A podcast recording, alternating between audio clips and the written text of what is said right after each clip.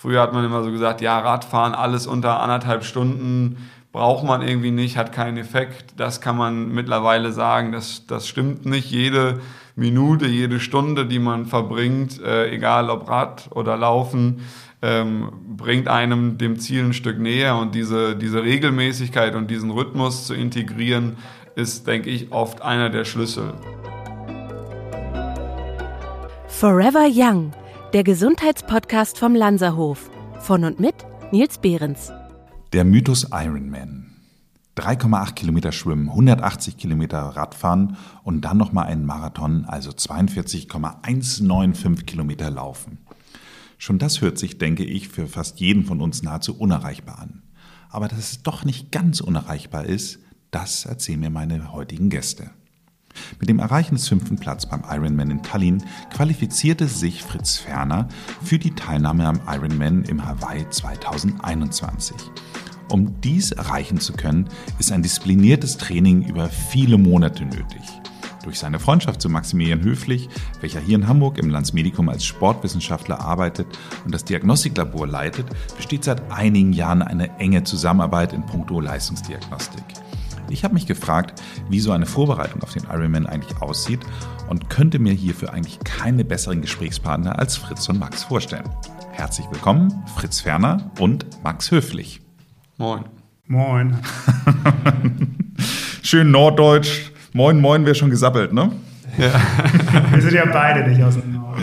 Das stimmt. Zugezogene Nordlichter. Das stimmt.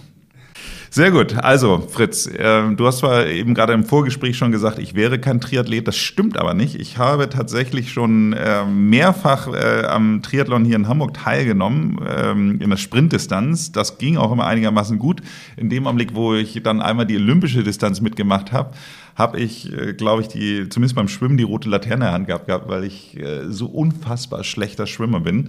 Und äh, deswegen interessiert es mich natürlich umso mehr, wie man überhaupt so ein Ironman schaffen kann, wie man sich darauf vorbereitet. Also ich bin, bin äh, in meinem Leben siebenmal Marathon mitgelaufen, das, das kann ich, das weiß ich. Ich bin auch schon mal 180 Kilometer Rad gefahren, aber alles immer einzeln für sich. Und das längste, was ich mal geschafft habe, sind, 500 Meter Schwimmen und danach war ich am Ende. So, ähm, deswegen lass uns doch mal äh, ja, drüber sprechen. Ähm, ja, erstmal vielen Dank für die Einladung. Und ja, da bin ich ja gleich mal ins erste Fettnäpfchen getreten mit einer Anmerkung. ich nicht persönlich. ja, ähm, wie kommt man dazu? Also eigentlich genau aus dem Grund, den du schon genannt hast. Mich hat es auch interessiert, wie schafft man das? Und so bin ich eigentlich auch dazu gekommen. Also ich bin tatsächlich direkt über die Langdistanz zum, äh, zum Triathlon gekommen. Da bin ich meinen ersten äh, Marathon gelaufen gewesen und äh, habe mir so gedacht, what's next? Und ja, dann bin ich, das kann ich eigentlich gleich erzählen, so wie das alles begonnen hat. Da bin ich ähm, durch Rot gefahren. Da ist ja die, der bekannte Triathlon Challenge Rot. Zu der Zeit habe ich noch in Nürnberg gewohnt. Und das war dann ein Tag vor der Challenge und dann hat man da schon irgendwie die Spannung in der Luft gespürt. Überall waren Triathleten unterwegs und ja, es war einfach irgendwie Magic in der Luft. Und ja, dann war ich Montag wieder auf der Arbeit gesessen, habe das irgendwie Sonntag ein bisschen verfolgt und habe dann festgestellt, okay, man kann sich jetzt in einer Woche ähm, zu diesem Triathlon anmelden. Und da habe ich so eine Woche Bedenkzeit gehabt, ob ich das machen soll, die Anmeldung. Das ist ja dann für Ach so, ein Jahr drauf. du hattest nicht eine Woche Vorbereitung, sondern du hast dann nee, ein Jahr. Man hat dann ein Jahr Zeit halt. Und ja, aber dann muss man da, das ist relativ begehrt, so ein Startplatz. Und ja, da muss man dann wirklich hier mit äh, Refresh äh, beim Browser arbeiten. Und jetzt äh, wird die Anmeldung eröffnet und das habe ich dann gemacht. Und ab dem Zeitpunkt ein Jahr Zeit den Zeitpunkt ein Jahr Zeit, sehr cool. Darf ich mal kurz fragen, was ist denn sozusagen deine Kernsportart bis zu dem Zeitpunkt gewesen? Also bis zu dem Zeitpunkt bin ich meinen ersten Marathon gelaufen. Also Läufer. Und parallel dann schon ähm, aufs Rad gestiegen. Das war so, ja, irgendwie nach dem Studium in der Arbeit habe ich mich weniger bewegt. Ähm, davor war ich schon immer sehr aktiv oder sportlich. Also meine Eltern, äh, mein Vater war Sportlehrer und die haben mich immer supportet in allem. Aber alles immer eher spielerisch, also Mannschaftssportarten, Basketball oder Skateboard gefahren oder ja, halt alles, was irgendwie mit Bewegung zu tun hat, habe ich schon gemacht. Aber halt noch kein Ausdauersport. Und dann irgendwann bin ich zum Laufen gekommen, so nebenher, wie jeder, ein, zwei Mal die Woche ein bisschen joggen. Und dann gedacht, okay, ich brauche ein Ziel, das war dann der Marathon. Das war Was für eine Zeit beim Marathon? 2015. Da habe ich mir einen Trainingsplan auch gleich runtergeladen. Und äh, das war irgendwie Trainingsplan, ähm, unter vier Stunden den Marathon zu schaffen. Den habe ich dann so grob befolgt und dann bin ich 3,19 gelaufen. Also da schon ein bisschen. 3,19. Wow, das ist richtig schnell. Ich habe meinen ersten Marathon, damals wollte ich auch unter vier Stunden laufen und ähm, habe es nicht ganz geschafft. Und äh, wenn mich dann immer Leute gefragt haben, hab ich, äh, haben sie immer gesagt, und was für eine Zeit? Dann habe ich immer gesagt, äh, 3,68. Und Leute immer, oh super, unter vier Stunden. da, sieht, da, sieht, man mal, wie gut die Leute einem zuhören. Aber gut. Sehr schön. Das heißt, ähm, du bist dann im Grunde genommen eigentlich mit diesem einem Marathon im Rücken gleich auf Ironman gegangen. Genau. Also ich wusste auch, dass ich 200 Kilometer Rad fahren kann. Das habe ich zu dem Zeitpunkt auch schon mal geschafft. Und ähm, hatte da gerade halt dann auch irgendwie im Freundeskreis, haben alle irgendwie so angefangen. Also Fahrradfahren, Laufen und wir waren da halt richtig heiß irgendwie auf Ausdauersport. Und ja, und dann gab es aber noch dieses kleine Problem mit dem Schwimmen, das ich deutlich unterschätzt habe. ja. Das heißt, äh, konntest du denn, also mein Problem ist ja tatsächlich, dass ich äh, in der Vorbereitung für den Triathlon mir erst Kraulen habe beibringen lassen. Ähm, ich kann es ehrlich gesagt immer noch nicht richtig gut. Und äh, wenn man dann einmal in diesem Starterblock dann reinkommt und auf einmal überall Hände, Füße, Arme im Gesicht hat, dann kann man es auch vergessen, wenn man nicht routinierter Schwimmer ist. Dann bin ich ganz schnell wieder in meinen sicheren Brustschwimmstil zurückgefallen. Konntest du kraulen? Ich konnte kraulen, aber ja, wie gesagt, mein Vater war Sportlehrer, der hat uns das schon so grob beigebracht, aber er ist halt kein Schwimmlehrer gewesen. So. Also es hat auf jeden Fall an den ähm, ja, Feinheiten oder schon noch ein bisschen mehr gefehlt. Aber ich bin da zu dem Zeitpunkt, zum Zeitpunkt der Anmeldung, also noch keine 200 Meter am Stück geschwommen. So. Wenn man jetzt äh, sich mal, also viele von unseren Hörerinnen werden ja mit, äh, werden gegebenenfalls sich für auch schon mal auf irgendwas vorbereitet haben. Entweder aufs Laufen oder aufs Schwimmen oder auf dem, äh, auf dem radsportlichen Wettkampf vielleicht.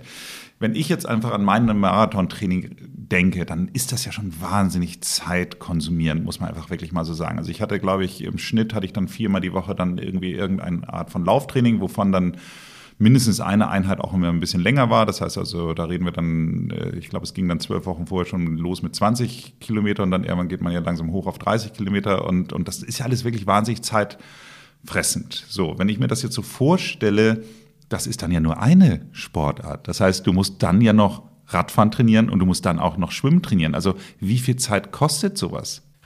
Ja, also das muss man sich natürlich vorher ganz gut überlegen, ob man dazu dann gemacht ist. Und äh, ja, was man auf jeden Fall lernt, ist auch äh, Zeitmanagement dabei.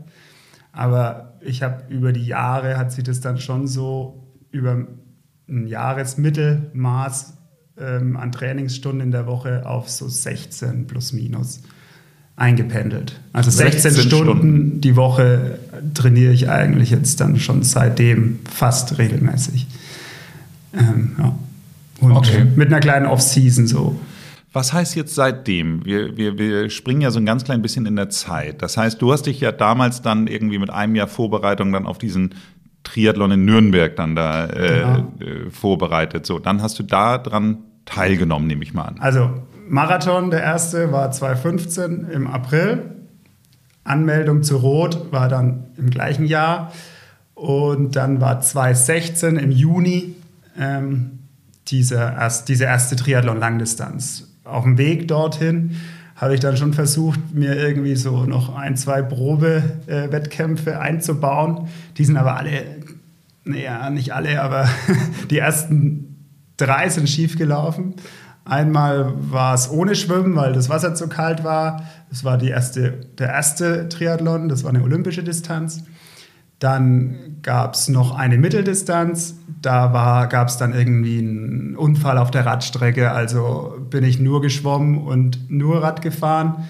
Und die dritte Mitteldistanz, die konnte ich dann tatsächlich zu Ende machen. Das war dann alles 2016 als Vorbereitung. Für unsere Hörerinnen, äh, was äh, ist eine Mitteldistanz? Also welche, welche Entfernung reden wir da? Also olympische Distanz sind 1,5 Kilometer Schwimmen, 40 ähm, Kilometer Rad und 10 Kilometer Laufen. Und eine Mitteldistanz ist äh, typischerweise eine halbe Ironman-Distanz mit 1,9 Kilometer Schwimmen und 90 Kilometer Rad und einen Halbmarathon hinten drauf, 21 Kilometer. Okay, also gar nicht so, doch, nochmal das Doppelte eigentlich fast von der Olympischen. Aber beim Schwimmen nicht? Schwimmen, Schwimmen nicht ganz im Feld. Okay. Ja. Das habe ich sowieso nie ganz verstanden, weil die Sprintdistanz hat ja 500 äh, Meter Schwimmen und die olympische Distanz hat ja, alles wird verdoppelt, nur Schwimmen wird verdreifacht. Also genau meine Lieblingsdisziplin. Max, kommen wir doch mal ähm, äh, zu dir. Wo, an welcher Stelle bist du denn eigentlich ins Spiel gekommen bei diesem ganzen Vorbereitungsthema? Mm, ja, wir, Fritz und ich, kennen uns übers Radfahren. Äh, wir sind praktisch dann da müsste ich jetzt gleich Fritz nochmal fragen, wann genau, aber irgendwann zusammen in so einem Freundeskreis von Radverrückten oder Ausdauersport liebenden Menschen äh, zusammengewachsen und haben uns darüber kennengelernt, also erst privat und erst äh, rein freundschaftlich über, über den Sport und waren zusammen unterwegs, sind zusammen Radrennen gefahren, haben Radreisen gemacht. Äh, das besteht bis heute und äh, zudem ist sozusagen dann ähm, über die Jahre noch eine, eine berufliche Geschichte dazugekommen, dass wir halt, ich jetzt im Grunde als Leistungsdiagnostiker arbeite und das natürlich ein wichtiger Baustein sein kann für so eine Vorbereitung, zu wissen, wo, wie, was passiert im Körper. Ähm, wir haben es zwischenzeitlich auch äh, als Trainer und Coach probiert, mussten aber da auch wieder einen Schritt zurückgehen, so dass Fritz jetzt seit einer Weile mit äh, Nils Görke trainiert und äh, wir da aber trotzdem noch über die Diagnostiken und über unsere Freundschaft engen Kontakt haben. Ich fand das ja, weil du das Thema Leistungsdiagnostiken ansprichst, sehr faszinierend. Ich habe das, äh, meine erste Leistungsdiagnostik habe ich auch in Vorbereitung auf einen Marathon gemacht und habe dann äh, das ganze Thema mit Laktatuntersuchungen und allem drum und dran gemacht. Und äh, dann hatten die mir dann gesagt, ja, so wie du jetzt im Augenblick trainiert bist, kommst du mit 3,45 ins Ziel.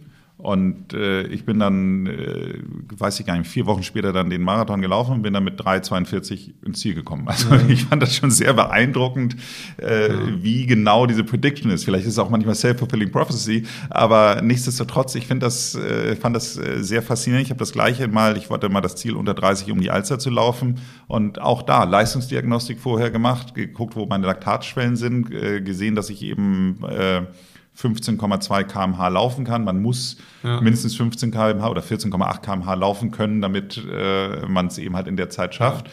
Und äh, genau äh, auch da 29,48 äh, quasi rumge rumgewiesen. Also ich finde die, die, die Faszination, wenn man wirklich sich auf Daten fokussiert, wie genau man eigentlich wirklich in diesen Körper reinschauen kann. Äh, hast du die Erfahrung auch grundsätzlich so gemacht? Ja, das ist, das wird auch gefühlt immer besser und immer noch verfeinert irgendwie, dass man mittlerweile über ähm, ja wirklich grammgenau hochrechnen kann oder zumindest versuchen kann. Das ist ja im Grunde das, was mich als Sportwissenschaftler und Leistungsdiagnostiker dann eben reizt, diese, diese, dass du diesen ganz knallharten und direkten Soll-Ist-Vergleich letztendlich anstellen kannst, dass du versuchen kannst im Vorfeld äh, das zu berechnen, wie lange halten die Speicher, wie lange äh, oder wo bist du noch in einem kontrollierten Bereich und dann ist im Grunde immer das große Fragezeichen, ähm, lässt sich das letztendlich so umsetzen, weil das natürlich nur dann auch wieder ein Baustein ist. Ne? Das kann man natürlich jetzt, so,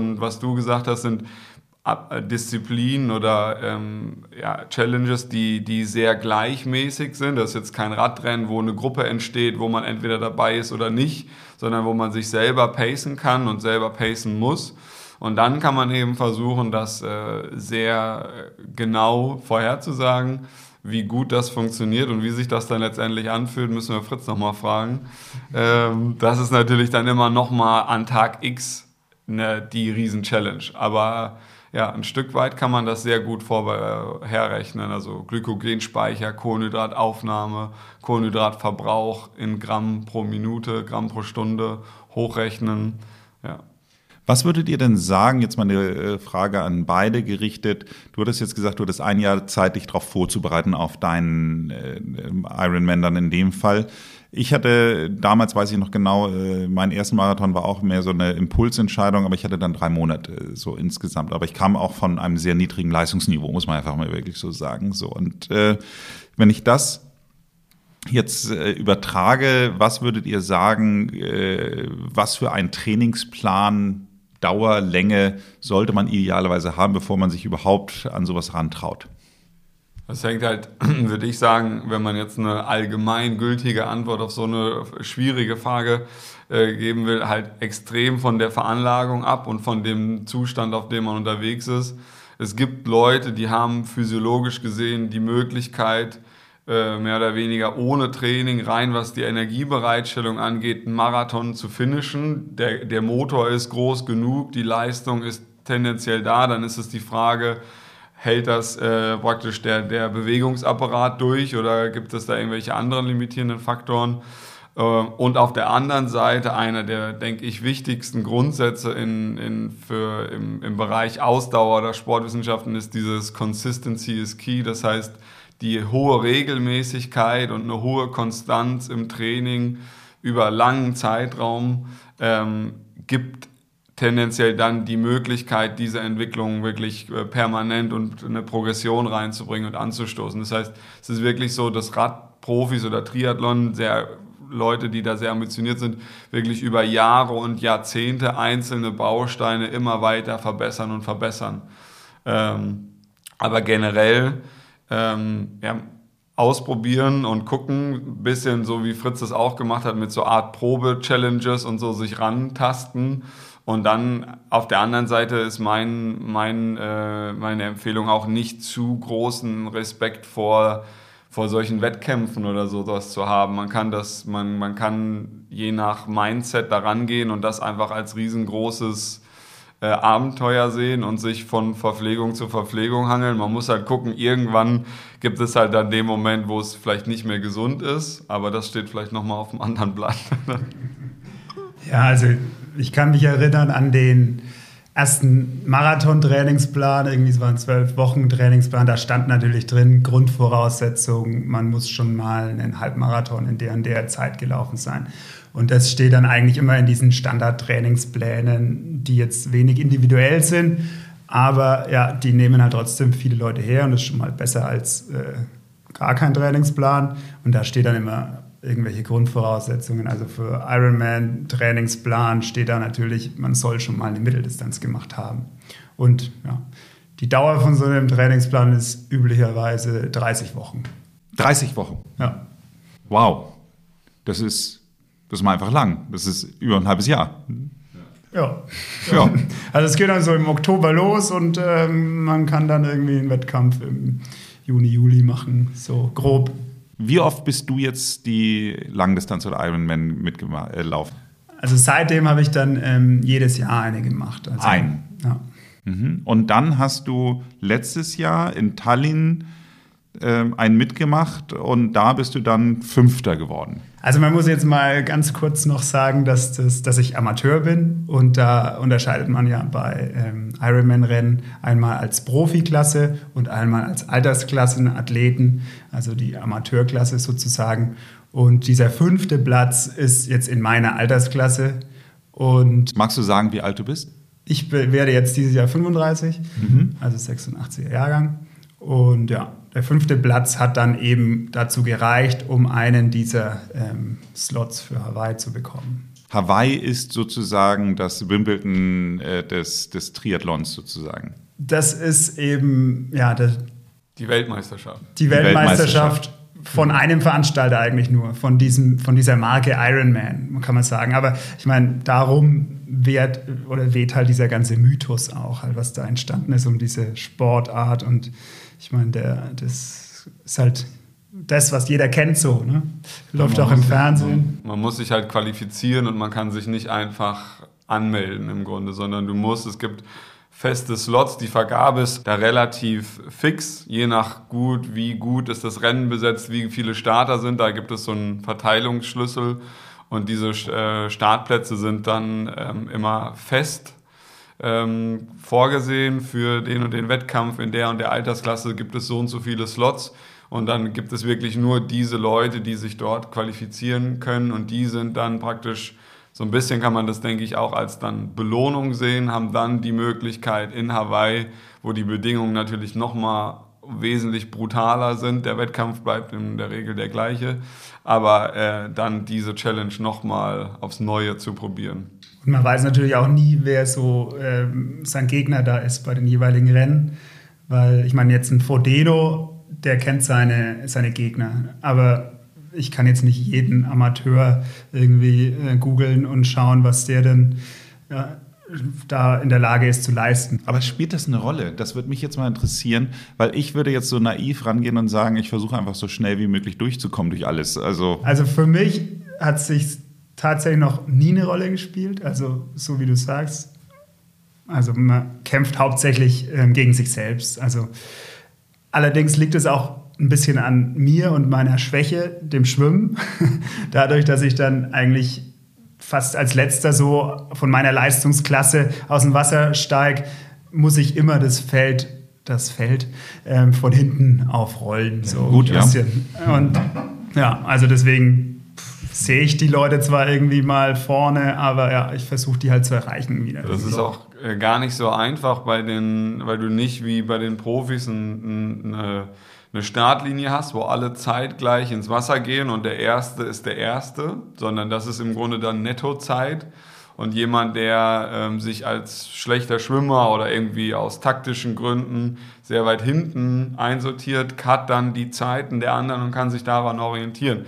Das ist natürlich erst interessant, wenn man auf einem gewissen Level unterwegs ist, dass man dann anfängt, neben dieser Challenge, schaffe ich das überhaupt und in welcher Zeit schaffe ich das, dass man dann irgendwann anfängt zu überlegen, okay, wie kann man da wieder ein bisschen taktieren, weil wenn man diese, diese Slots wirklich mit der Vorgabe oder mit dem Vorhaben in so ein Rennen geht, dann wird es halt letztendlich ähnlich wieder wie bei einem Radrennen, ein Rennen gegen andere und nicht nur gegen einen selbst. Das ist, denke ich, schon auch eine, eine große ähm, ja, Motivation, dass man das dann praktisch ja, diese Balance finden muss. Ne? Das ist einfach so lang und die Herausforderung riesengroß.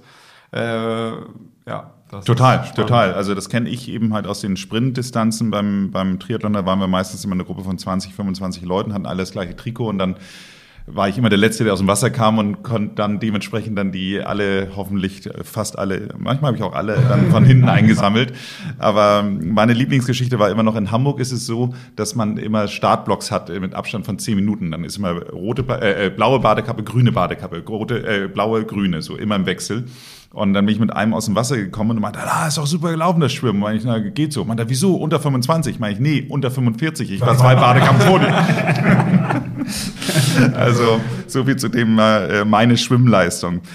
Gib doch mal unseren Hörerinnen einen kleinen Einblick darüber, wie sehen denn jetzt so diese 16 Stunden, die du für Training verbrauchst, so ungefähr aus? Also wie, wie, wie, wie sieht jetzt so eine reguläre Woche von Fritz aus?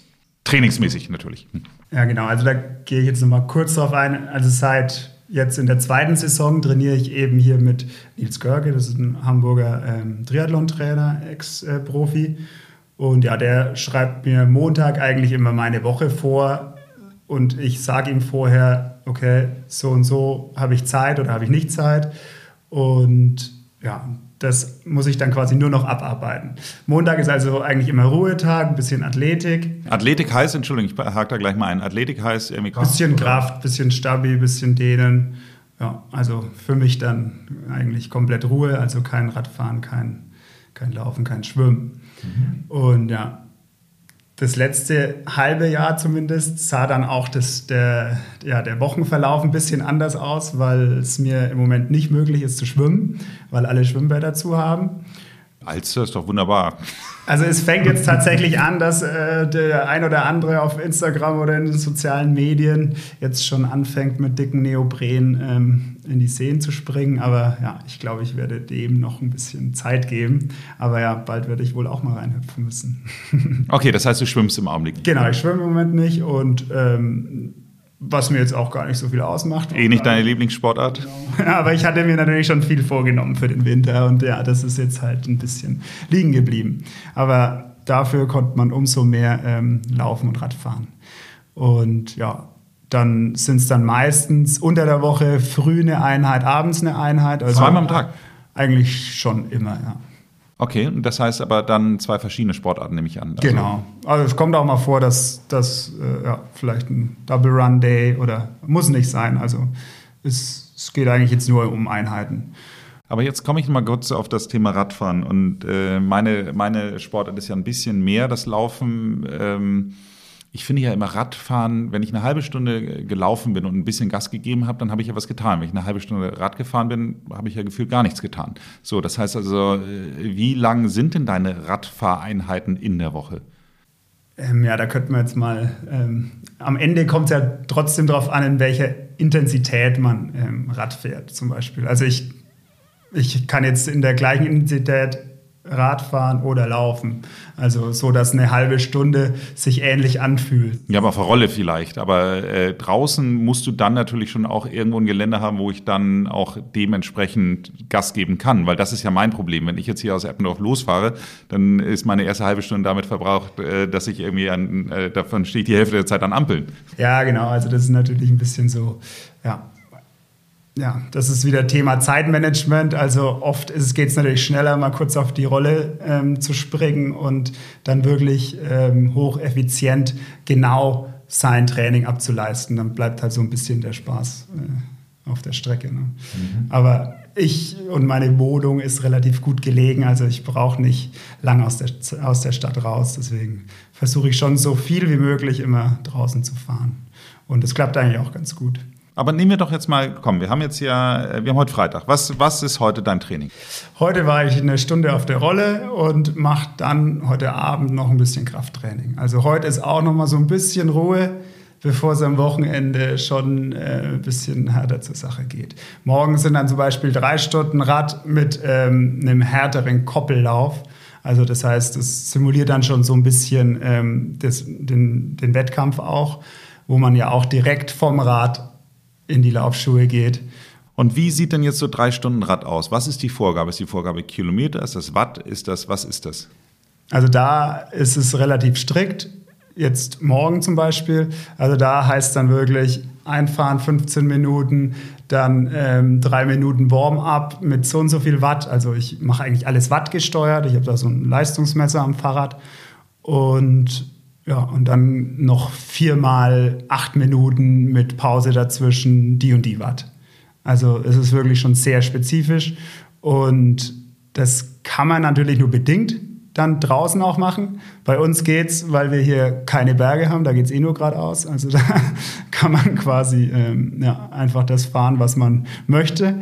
Ähm, wenn ich jetzt in der Heimat bei meinen Eltern bin, dann äh, muss ich das Training schon immer sehr auf die Topologie anpassen. Also dann fahre ich halt an den Bergen die acht Minuten, die sich halt dann ergeben oder mache halt die Pause ein bisschen länger. Also ja, aber das macht mir eigentlich Spaß, so mein Training so ein bisschen auch dann auf die Radtouren, die ich jetzt sehr gern mache, auch anzupassen. Okay, das heißt also morgen dann drei Stunden lang eben halt immer so eine Art, also beim Laufen würden wir sagen Intervalltraining, aber äh, heißt es wahrscheinlich beim Radfahren auch, auch ähnlich. Ja. Und äh, dann das Laufen, wie sieht das dann von den Vorgaben aus? Das ist jetzt diesmal auch ähm, relativ spezifisch. Das sind irgendwie ähm, jeweils ein schneller Kilometer und 400 Meter locker, wenn ich das jetzt richtig in Erinnerung habe. Also ja, schon auch eine Art von.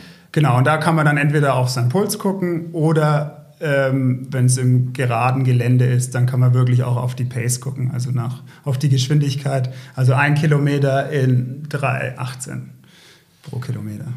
Das sieht dann ja schon wirklich sehr, sehr, sehr, sehr, sehr konkret und spezifisch aus. So, jetzt frage ich jetzt mal wieder in die Runde von Max, äh, wie ist denn das jetzt im Vergleich zur Leistungsdiagnostik? Also ist dieser Trainingsplan so, dass dann ab und zu dann wieder dein Ist-Stand analysiert wird und daraufhin der Trainingsplan angepasst wird? Oder, oder wie funktioniert das? Oder wie sollte es funktionieren? Vielleicht, wenn es nicht so funktioniert, vielleicht soll, äh, kannst du ja auch den Idealzustand sagen, Max. Ähm, ja, das ist auf jeden Fall so, denke ich, dass das äh, eine Rolle spielt und dass man dann praktisch ähm, ja, bestimmte Zeitpunkte im Jahr hat, wo es besonders informativ ist, sich zu testen oder halt wirklich da Informationen zu sammeln, zum Beispiel nach der Pause im Winter, wenn man nicht in Topform ist, um möglichst schnell und effizient da wieder rauszukommen. Äh, so ein klassischer äh, Einstieg ins Wintertraining im Grunde ein Testzeitpunkt für viele dann auch im Frühjahr, wenn dieses Jahr ähm, natürlich nicht, oder in anderer Form Trainingslager oder solche Sachen anstehen. Ähm, also das heißt, ähm, ja, Fritz ist jetzt im Grunde ein Beispiel von jemand, der regelmäßig zu mir ins Labor kommt, aber mehr als, sagen wir mal, zwei, drei Diagnostiken übers Jahr im Labor ist dann schon extrem aufwendig und man kombiniert das in der Regel dann immer nochmal mit so ja, ähm, Tests aus dem Training heraus. Ne? Zum Beispiel jetzt seid ihr im Frühjahr irgendwann mal 10 Kilometer oder ein Halbmarathon als Zwischenziel, als Meilenstein im Grunde gesehen. Und dann kann man nochmal ein bisschen fein justieren und man sieht, ob man auf dem richtigen Weg ist. Das heißt, diese ganze Thema Leistungsdiagnostik, das sind natürlich auch Sachen, was eine, eine ordentliche mentale Herausforderung ist.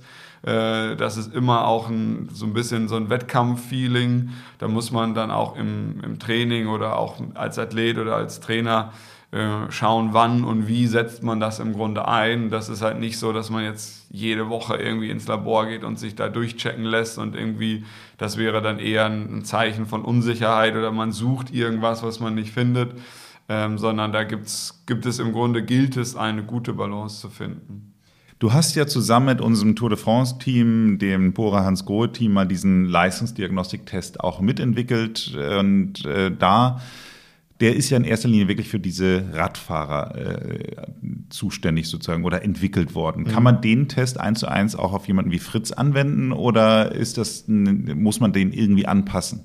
Ja, die, äh, mittlerweile ist es eigentlich so, dass diese Belastungsprotokolle, also die, das Testverfahren, was man letztendlich anwendet, dass es immer individuell ist. Also, dass man im Grunde Protokolle äh, so entwirft, dass ich je nach Leistungszustand wir wollen im Grunde in so einer Labordiagnostik einmal alles abklappern. Das heißt, wir starten irgendwo, wo es sehr, sehr entspannt ist, submaximal, maximaler Fettstoffwechsel, grüner, subjektiv entspannter Bereich. Und dann gibt es im Grunde irgendeine Form von Belastungssteigerung oder von Intervallen, dass man eben auch die sehr hohen Intensitäten und dann maximale Sauerstoffaufnahme, manche Parameter, die eben erst unter Ausbelastung auftreten, dass man beides äh, messen kann.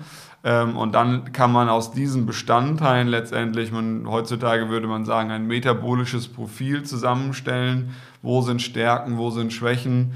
Und äh, da entsprechend dann auch die Trainingsempfehlung geben oder dann das Training darauf abstimmen. Mal ganz naiv gefragt, auf welchem Medium findet das denn statt? Also jetzt im Fritz-Fall. Ist es dann auf dem Fahrrad ein Test und auf dem Laufband ein Test oder äh, reicht das, wenn man nur auf einem Gerät das macht und kann dann die Learnings daraus adoptieren. Ab einem gewissen Niveau macht man im Triathlon Rad und Laufen, auf jeden Fall. Also gerade wenn äh, das zum Beispiel verschiedene Baustellen sind, viele Leute haben eine starke, eine schwache Disziplin, da ist es immer, klar gibt es Methoden oder äh, Umrechnungsfaktoren oder Übertragbarkeit, aber nur bis zu einem gewissen Maß. Wenn man es sehr genau haben will, es ist aber nicht so, dass man immer alles testet, sondern wenn man ja im, im Rahmen der Periodisierung im Training sechs, sieben Wochen einen Radblock macht mit dem und dem Schwerpunkt, dann macht man das Laufen äh, ein bisschen mehr nach Gefühl oder aufgrund von so einem 10-Kilometer-Test oder von älteren Daten und setzt dann einen Schwerpunkt. Also das ist, glaube ich, dann auf dem Level, auf dem jetzt oder generell schon relativ früh ähm, aber natürlich auch auf dem Level, auf dem Fritz ist, dass dort dann, ja, ich sag mal so, Überschriften für Phasen gefunden werden und dann speziell einzelne Bausteine versucht werden. Also ich sage immer, klare Signale an den Körper zu senden, was soll verbessert werden. Man kann ab einem gewissen Level nicht mehr alles in einer Woche gleich gut bedienen, sondern der Trainingsreiz und dieser ständige Prozess ist davon abhängig, dass man wirklich dann ähm, ja, Schwerpunkte setzt. So, und jetzt, liebe HörerInnen, äh, werden Sie alle geschockt sein, aber ähm, ich habe tatsächlich auch ein kleines Skript hier vor mir liegen, was ich äh, im Vorwege auch mit Max abgestimmt habe. Und hier steht ein Bereich gelb unterstrichen Langzeitadaption im FAT-Max-Bereich. So, oder Fett-Max-Bereich. So, mit, mit Fett-Max wird mit Sicherheit nicht Max gemeint sein. Also ähm, das ist schon relativ dick. Erzähl doch mal, was du mir damit sagen wolltest. Das ist im Grunde, wenn man jetzt sich zum Beispiel so einen äh, Werdegang oder die Entwicklung von Fritz anguckt, ähm, ist das zum Beispiel was, was ähm, mit der Schlüssel für diese schnellen und guten Zeiten über diese Langdistanz ist, ist einfach gar nicht unbedingt immer die maximalen Parameter sich anzuschauen, sondern Adaptation und Verbesserung im submaximalen Bereich, weil dieses Event, so ein Ironman, ist, was die Intensität angeht, äh, findet das in einem relativ kontrollierten Bereich statt. Also das ist nicht so, dass man dort mit wirklich Puls nah am Maximum praktisch unterwegs ist, ähm, sondern es ist ein sehr kontinuierliches, man würde jetzt sagen, aerobes Event. Also das heißt, dieser Weg der Energiebereitstellung und das ist im Grunde, kann man das so hart unterteilen, dass es verschiedene Wege gibt und nur in einem besteht die Möglichkeit, Fette zu verarbeiten. Und dieser wird im Grunde, je länger irgendwas dauert, und ein Ironman dauert, selbst wenn man gut ist, relativ lange, immer wichtiger. Und dann ist es im Grunde egal, ob man am Ende einen Ötztal-Radmarathon in 10, 12 Stunden fährt oder einen Ironman macht. Das ist ein, würde man dann im Grunde so ein bisschen als aerobes Event bezeichnen. Und diese Adaptation ähm, ist sehr, sehr gut trainierbar. Und das ist im Grunde das, wo, wo Fritz auch wirklich in über Jahre Fortschritte gemacht hat. Das können wir halt sehr schön über diese Diagnostiken äh, dokumentieren, dass im Grunde der Motor eine gewisse Größe, ihr habt das vorhin gehört, erster Marathon irgendwie war schon auch echt schnell und gut. Ja, der Motor war also schon immer relativ groß, aber was man, wie man das vielleicht übertragen kann, ist, dass man dem Motor eine gewisse Ökonomie beibringt über die Zeit. Und da ist eben äh, Trainingsvolumen und die richtigen Intensitäten essentiell. Kommen wir doch mal zu den Zeiten, weil du es gerade angesprochen hast, damit unsere HörerInnen mal so einen kleinen äh, Einblick dahin bekommen, um Fünfter in Tallinn zu werden mit 35 Jahren. Ähm, was für eine Zeit läuft man denn da? Also wir reden jetzt hier, ich möchte es nur noch einmal sagen, wir reden über 3,8 Kilometer Schwimmen. Dann muss man ja zwischendurch auch noch mal äh, kurz äh, wechseln aufs Fahrrad, das heißt also Neoprenanzug ausziehen. Dann muss man 1, äh, 180 Kilometer Rad fahren. Danach muss man zumindest mal mindestens die Schuhe wechseln und dann noch mal einen Marathon laufen. Also wie lange hast du dafür gebraucht? Ich müsste jetzt überlegen, aber du hast es notiert, oder? Ähm, ja, ähm, ich war dann, das war auch so mein Ziel, mal unter neun Stunden zu kommen. Und es, irgend sowas war es dann auch, irgendwie 8, 55, 56 oder sowas. Und aufgeteilt hat sich das dann in einer Stunde 15 Schwimmen, eine Stunde, ich möchte wirklich, äh, meine Damen und Herren, hören Sie bitte mal zu, eine Stunde 15 schwimmen. Und nachdem Sie eine Stunde 15 leistungsmäßig geschwommen sind, müssen Sie danach nochmal 180 Kilometer Rad fahren und danach nochmal ein Marathon laufen. Das Interessante dabei war dann noch, das hat mir auch durchaus zu schaffen gemacht, ist, dass das Wasser nur 16 Grad hatte.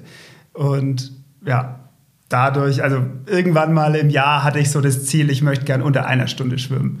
Aber unter den Bedingungen war das auf jeden Fall irgendwie hinfällig. Wo schwimmt man dann? Da war ich da auch ein bisschen enttäuscht, aber ich habe mich Gott sei Dank nicht unterkriegen lassen. Ich war schon mal in Tallinn. Schwimmt man da einfach so in der, in der Hafenbucht? Oder? Nee, die sind tatsächlich, äh, das ist ja an der äh, an der Ostsee, die sind im Jahr davor, sind sie noch in der Ostsee geschwommen, aber die ist immer noch kälter.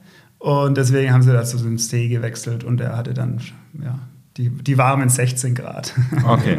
Kommen wir dann weiter zum, zum, zum Radfahren. Wie lange braucht man dann für 180 Kilometer, nachdem man schon eine Stunde geschwommen ist? Ich glaube, da war ich dann so vier Stunden 25 unterwegs. Ne? Also das ist dann schon, also da war ich dann schon ein bisschen stolz drauf. Ich konnte zwar nicht ganz meine Werte erreichen können, die ich mir vorher vorgenommen hatte, aber ja, die Bedingungen waren da ganz gut, wenig Höhenmeter, also ist gut durchgerollt. also war dann über ein 40er Schnitt. So, das ist dann okay. schon, eine, schon eine Marke, die man dann sagt, okay, cool. So, und dann haben wir jetzt ja schon gelernt, ähm, wenn du nicht vorher schon geschwommen und Rad gefahren bist, hast du ja auch schon den Marathon in 3 Stunden 19 gelaufen. Wie viel hast du da an Tallinn gebraucht? Ähnlich, oder? Drei Stunden, ah, 306, ja. 306, das war auch mal das Ziel, dann unter drei Stunden zu laufen. Allerdings war ich dann doch irgendwie ein bisschen müde. Nein, du bist, äh, du bist einfach 2 Stunden 66 gelaufen. Ja, genau, das ist der Trick.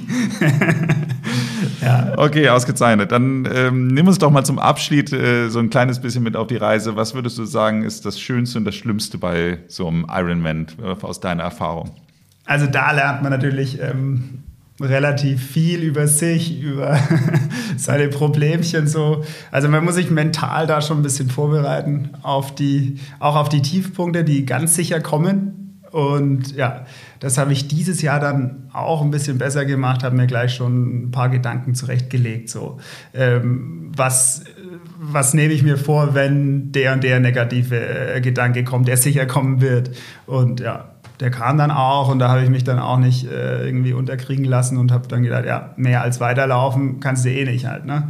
Ist jetzt egal, ob irgendwie, ja, ob der Bauch weh tut. War es in dem Fall. Also hatte ich ein bisschen so Magenkrämpfe und hatte schon wieder Panik, okay, Mist, komme ich jetzt da durch oder nicht? Ja. Und ja, also das sind also die, die Tiefpunkte, die mehrfach kommen an so einem Tag. Also bei mir dann in neun Stunden ist halt am, auf dem Rad schon irgendwann, zieht sich's halt und du denkst dir, oh Gott, oh Gott, ist noch so und so lang und dann fährst du mal halt einfach weiter halt, weil du weißt, okay, du willst es heute schaffen. Hast du so einen richtigen Triathlon-Lenker? Wahrscheinlich schon, ne? Genau, ja. Das braucht man dann schon halt bei der Zeit. Also das ist dann so ein Triathlon-Fahrrad, mit, wo man so drauf liegt. Also da ist dann die Aerodynamik bei 40 km/h schon, schon entscheidend. Ja.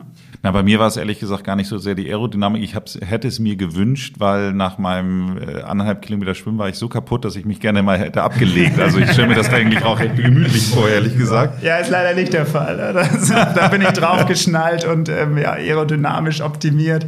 Die Schultern tun dann weh. Das ist dann schon eher der, der, das Negative irgendwann, dass man die Aeroposition auch halten kann. Das sagt dann auch so immer so ein bisschen der Unterschied, wenn man dann an den langsameren vorbeifährt.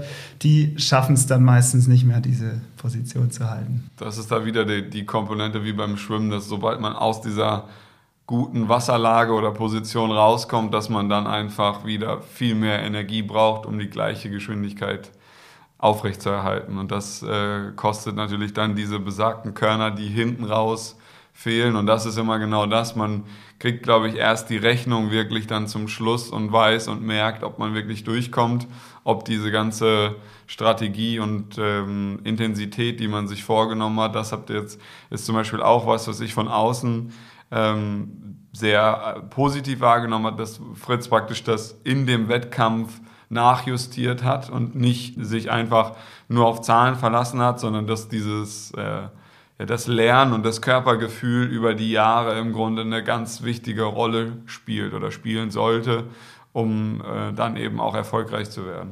Also für mich hat es jetzt fünf Langdistanzen gebraucht, um dann nahezu perfekt mal durch ein Rennen zu kommen. Also klar, ich habe mir bei jeder Disziplin ein bisschen mehr vorgenommen, aber ähm, ist alles noch im Rahmen geblieben. So. Aber die Jahre davor ist da schon immer deutlich mehr schiefgegangen. Was mental auch ähm, dann ja, einen aber ähm, gefestigt hat. Sehr gut. Ich würde sagen, ich komme jetzt mal zu meiner letzten Frage. Da wollen wir ja immer unseren HörerInnen äh, so ein kleines bisschen Tipps mitgeben. Und ich fange mal mit dir an. Max, ähm, du bist ja der, der studierte Sportwissenschaftler. Du beschäftigst dich ausschließlich oder, oder sehr stark mit dem ganzen Thema Leistungsdiagnostiken, Ausdauersportarten. Also wenn jetzt äh, irgendjemand hier auf die Idee kommen sollte, vielleicht auch nur eins der drei Dinge zu machen, aber vielleicht auch alles zusammen. Äh, wie würdest du jetzt aus sportwissenschaftlicher Sicht äh, daran gehen, beziehungsweise was würdest du den, diesen Personen, diesen HörerInnen mit auf den Weg geben? Mhm. Ich glaube, was gerade so im Anfängerbereich, was man oft sieht und was einer, glaube ich, ein Fehler ist, der, der sich lange durchzieht, ist, dass die Leute die Zeit, die sie zur Verfügung haben, die immer knapp ist, äh, meiner Meinung nach oder nicht ähm, ökonomisch genug einsetzen. Das heißt, es wird dann eine lange Runde am Wochenende gedreht oder ein Lauf gemacht, der aber so hart ist, dass man danach fünf Tage Muskelkater hat und sich nicht mehr bewegt. Und da wirklich diese, den, den Trainingsrhythmus so in den Alltag zu integrieren, dass selbst wenn es mal nur 20, 30 Minuten sind am Morgen oder am Abend, ähm, aber dass man es schafft, dann irgendwie über längeren Zeitraum drei, viermal die Woche irgendwas zu machen. Gar nicht jetzt dachten, das ist zum Beispiel der zweite Tipp im Grunde. Früher hat man immer so gesagt, ja, Radfahren, alles unter anderthalb Stunden braucht man irgendwie nicht, hat keinen Effekt. Das kann man mittlerweile sagen, das, das stimmt nicht. Jede Minute, jede Stunde, die man verbringt, äh, egal ob Rad oder Laufen, ähm, bringt einem dem Ziel ein Stück näher und diese, diese Regelmäßigkeit und diesen Rhythmus zu integrieren, ist, denke ich, oft einer der Schlüssel, bevor man dann anfängt, immer schneller zu werden ähm, oder gezielt Intervalle zu machen. Und viele Leute, gerade beim Laufen, äh, ist so, gibt es eine riesengroße Tendenz zur Mitte, sage ich immer. Das heißt, da tut es noch nicht so richtig weh, ist noch nicht komplett am Anschlag, aber man kommt schon ganz gut voran. Gerade beim Laufen hat man es, ist es super schwierig, einem Niveau oder auf einer, in, einem, in einer Geschwindigkeit unterwegs zu sein, wo der Stoffwechsel, wo die Energiebereitstellung noch wirklich ähm, ja, sehr kontrolliert läuft. Und das ist aber das, was man zum Beispiel für solche langen Sachen aufbauen muss. Und dieser Stoffwechsel, der kommt nicht, indem man immer nur Vollgas läuft und der Körper dann Mensch, denkt dann irgendwie, oh Mensch, ich muss das jetzt irgendwie hochziehen, sondern man muss ihn da abholen, wo er eben funktioniert und wo er aktiv ist und nach und nach aufbauen.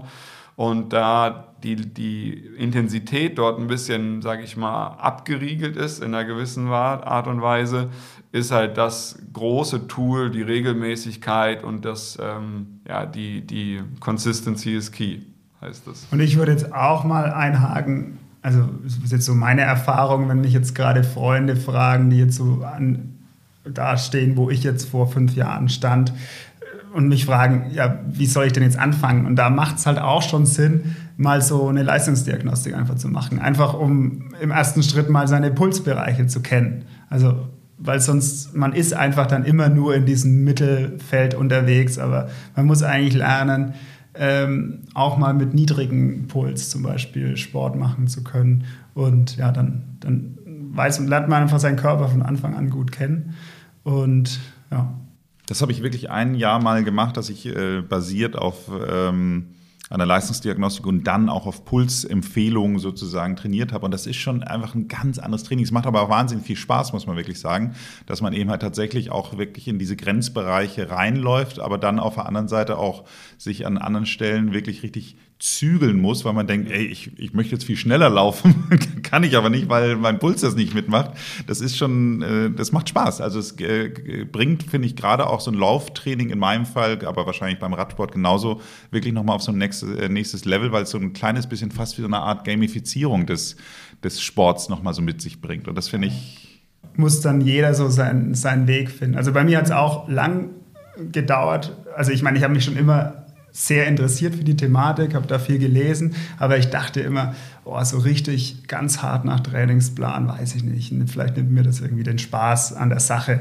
Und ja, dann habe ich das so ein bisschen probehaft mit, mit Max gemacht, habe das immer so, ja, so mal verfolgt oder mal befolgt, was er mir gesagt hat, mal nicht. Und dann stand ich aber vor der Entscheidung, okay, jetzt aber mal äh, diese 30 Wochen richtig nach Trainingsplan. Und da war ich dann eben vor der Wahl gestanden, mache ich das mit Max oder mit einem anderen Trainer. Und da habe ich mich dann eben dagegen entschieden. Max war mir dann nie böse, aber da war dann eben das, das freundschaftliche Verhältnis irgendwie, wo ich mir dachte, hm, na, vielleicht, Kann ich verstehen. vielleicht ist es einfach nicht das Richtige dann. Und ja. Man fühlt sich verpflichtet da vielleicht so ein bisschen. Bei Max, Freunden Max kann man halt auch, äh, der, der würde mir dann halt ja jeden Tag eine Nachricht schreiben müssen, ey, hier, mach mal richtig. Das ist auf jeden Fall, das ist eine, eine ganz spannende Geschichte, sowohl was diese Athleten-Trainer-Beziehung angeht. Das ist so wie immer im Leben, da gibt es für jeden Topf einen Deckel und auch nicht irgendwie so.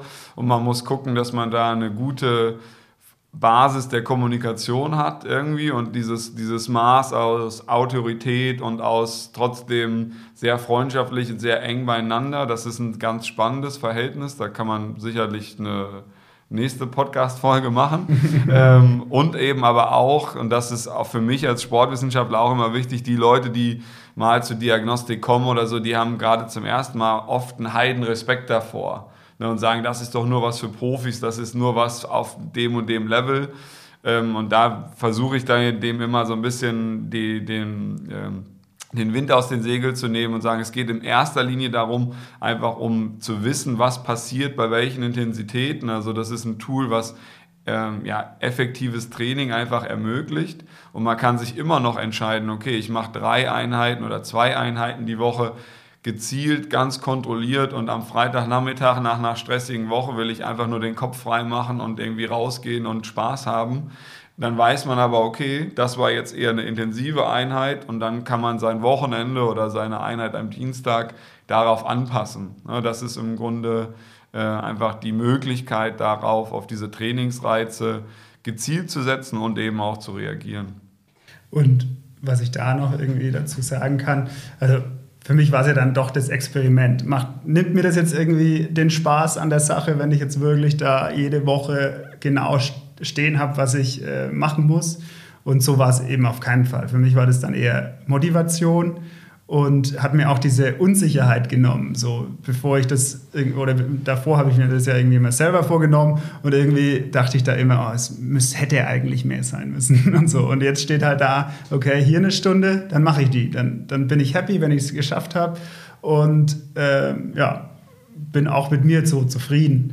Und ja, so hatte ich dann für mich irgendwie äh, ja das eigentlich ganz gut eine gute Lösung gefunden. Und ja, da steht jetzt auch nicht immer nur krasses Intervallprogramm, sondern da steht dann schon am Wochenende auch mal drei Stunden ähm, Easy Group Ride. So. Also da fährt man dann halt mit Freunden und ja, unterhält sich. Ich kann dir nur hundertprozentig zustimmen. Also ich finde, wenn man A, einen Plan hat, ist immer gut und B, ist es einfach wirklich, ähm, ja, man ist dann manchmal auch überrascht, dass man dann denkt auf einmal, ach, das war jetzt ja gar nicht so schlimm. Also dass man das, also Trainingsplan heißt nicht immer nur an die Grenzen zu gehen, sondern man ist dann teilweise, genau wie du sagst, man hat dann irgendwie eine Einheit, die einem gar nicht schwer gefallen ist und sagt aber, gut, jetzt habe ich hier meine Pflicht erfüllt und hat ein gutes Gewissen. Also ich finde das, äh, ich äh, finde das total richtig. Ich habe ja jetzt eigentlich, meine letzte Frage wollte ich jetzt eigentlich nochmal wieder äh, äh, etwas anderes fragen, frage ich auch gleich noch. aber äh, eine Frage, die mir jetzt noch gerade in den Kopf kommt, ist, welche Rolle spielt denn eigentlich die Ernährung? Also da haben wir äh, bisher jetzt so gar nicht drüber gesprochen. Also da kann man natürlich auch wieder eine eigene Podcast-Folge ähm, dazu aufnehmen. Und ja, da bin ich dann, also ist natürlich ein großes Thema. Ich selbst ernähre mich jetzt irgendwie schon, ich würde sagen, ausgewogen. Man, man schaut halt, dass man jetzt äh, ja, kein, keine Scheiße isst, halt so einfach, sondern halt ja, schon gesund und ja, von allem etwas so. Und man lernt natürlich auch viel über Carbs, über Fette und Proteine. Also mit der Thematik muss man sich schon ein bisschen auseinandersetzen, vor allem dann, wenn es in Richtung Wettkampf geht. Weil Hast du denn einen Ernährungsplan dann oder, oder machst du das selbst mit so ein bisschen mit dir aus? Das mache ich bisher immer noch mit mir selbst aus, ja. Also das wäre auf jeden Fall auch noch was, wo eine, eine Drehschraube, wo man bestimmt was optimieren kann ja, ich habe so blockweise mal Ernährungstagebuch mit einer App geführt oder so, aber das ist mir dann auch too much gewesen. Aber man schaut dann, hat sich auf jeden Fall mal damit beschäftigt und hat geguckt, was, äh, aus was setzt sich denn die Nahrung so zusammen, was du dann über einen Zeitraum von drei Wochen so aufgenommen hast. Ja. Jetzt kommt aber wirklich meine letzte Frage. Wie motivierst du dich denn eigentlich grundsätzlich dafür? Also ich kann mir vorstellen, 30 Wochen so ein Programm durchzuziehen, ist natürlich schon echt eine Ansage. Also was würdest du jetzt so unseren HörerInnen als Tipp mitgeben, wenn die sagen, ja, das halte ich motivationsmäßig nicht? Also ganz oder am coolsten war es natürlich ganz am Anfang. Also da war ja Motivationsproblem überhaupt nicht Thema so. Ne? Man, man, man, hat ja ähm, auf so ein Ziel hin, hingearbeitet, um das einmal geschafft zu haben. So. Und ja, deswegen habe ich da eigentlich mein Programm einfach durchgezogen. Mir hat es Spaß gemacht. Also der Sport an sich macht mir natürlich immer super Spaß. Ich hatte immer Leute um mich herum, halt Max und das Radteam und ähm, jetzt auch hier wieder eine Triathlon-Trainingsgruppe in Hamburg. Da motivieren wir uns natürlich gegenseitig. Äh, das ist natürlich ein wichtiger Tipp so für jeden eigentlich man macht irgendwie ein Laufdate aus. Also man trifft sich mit einem Kumpel oder einer Freundin irgendwie und läuft halt zusammen um die Alster. Dann hat man ein festes Datum, feste Zeitpunkt und ja, zu zweit macht es halt dann doch oft mehr Spaß. Und ja, gestern erst wieder, äh, ja, wenn hier mein Laufpartner nicht dabei gewesen wäre, dann hat man vielleicht die Einheit ab der Hälfte abgebrochen und so hat man es halt durchgezogen. Und ja klar, jetzt dann auch noch dieses Trainingsplan-Thema. Seitdem gibt es dann eigentlich dann auch nicht mehr so die Option, äh, okay, soll ich die Einheit heute machen oder nicht? Es steht halt da, dann mache ich es halt. So. Und das sind vor allen Dingen Zwischenziele, glaube ich, die einem da helfen. Also man hat ja nie von Tag 1 immer nur, denkt man an den Tag X, sondern dann haben wir jetzt so angedeutet, dass es zwischenzeitlich einen Halbmarathon-Testwettkampf gibt oder es gibt irgendwie ein, ein, Trainingslager, was man vorbereitet, was man nachbereitet. Das heißt, ähnlich wie so ein Ironman, den man sich dann irgendwie in Teildisziplinen und in Häppchen unterlegt und zerstückelt, funktioniert das im Training auch. Das heißt, man denkt dann in der Regel erstmal über fünf Wochen den nächsten Trainingsblock oder bis in sechs Wochen der und der Testlauf oder die Leistungsdiagnostik kommt. Das heißt, es sind diese Meilensteine, glaube ich, die da eine ganz genau. wichtige Rolle spielen mich selbst motiviert natürlich dann auch so ein bisschen neue Bestzeit auf 10 Kilometer zu laufen. Das, ja, das ist dann schon, das pusht mich dann schon. Wenn ich das dann erreicht habe, dann in vier Wochen, manchmal erreicht man es ja nicht, ne, dann ist es aber auch Motivation. Und ja, so geht man dann Häppchen für Häppchen ähm, ja, durch die Woche auch schon. Also oftmals muss man sich auch nur die nächste Einheit vornehmen, weil das schon irgendwie Ziel genug ist.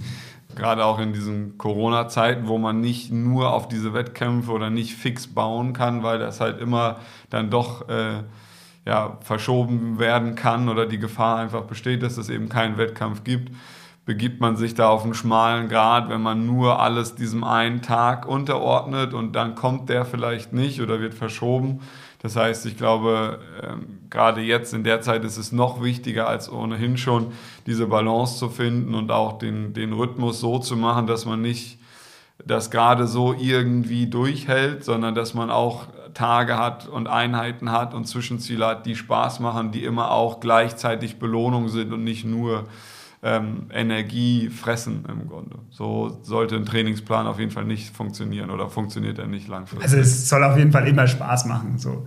Also ich, ja, wenn dann so Leute sagen, okay, oh, heute würde ich gern zwei Stunden draußen fahren, aber der Trainingsplan sagt ja hier das und das Rollenprogramm. Also ja, dann bin ich halt immer noch Amateursportler, dann fahre ich halt, wenn das Wetter schön ist, lieber zwei Stunden draußen. Das sagt dann auch kein Trainer irgendwie was ähm, nee, mach mal du lieber dein, dein Rollenprogramm oder sowas. Also den Spaß an der Sache, vor allem auf unserem Niveau, also ich bin jetzt trotzdem ambitionierter als vielleicht manch anderer, aber ja, Spaß an der Sache muss es natürlich immer ganz oben stehen. Aber es muss auch mal wehtun. Gut, ausgezeichnet. Wunderbares Schlusswort. Ich äh, bedanke mich herzlich.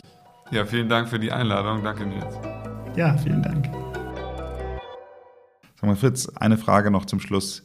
Wie beziehungsförderlich ist so ein Ironman-Trainingsplan? Oh, oh, oh, ja, ähm, ja, da müssten wir jetzt natürlich meine Freundin fragen. Aber ja, die kümmert sich natürlich sehr gut um mich, wenn ich dann äh, von einer äh, harten Radeinheit äh, zurückkomme und das Abendessen steht schon da. Dann ja, weiß man das auf jeden Fall sehr zu schätzen. Und ja, also bei der Anmeldung des ersten Ironman hatte ich so, stand da irgendwo, hatte ich im Internet gelesen, man muss das auf jeden Fall mit seiner Freundin, mit seiner Familie vorher abgestimmt haben. Das äh, habe ich zwar gemacht, ich habe so gesagt, hey, kann ich mich anmelden? Und die haben natürlich alle gemeint, ja klar, aber sie wussten nicht, auf was sie sich wirklich einlassen und dass sich das jetzt dann auch noch die nächsten fünf Jahre hinzieht. Ja, also das Privatleben wird auf jeden Fall vielen anderen Dingen ein bisschen untergeordnet. Aber die vierte Disziplin, die Fritz sehr gut beherrscht, ist zu Hause aufräumen und putzen. Das macht ihm großen Spaß und da holt er einiges wieder raus, denke ich. Das ist kein Spaß. ja.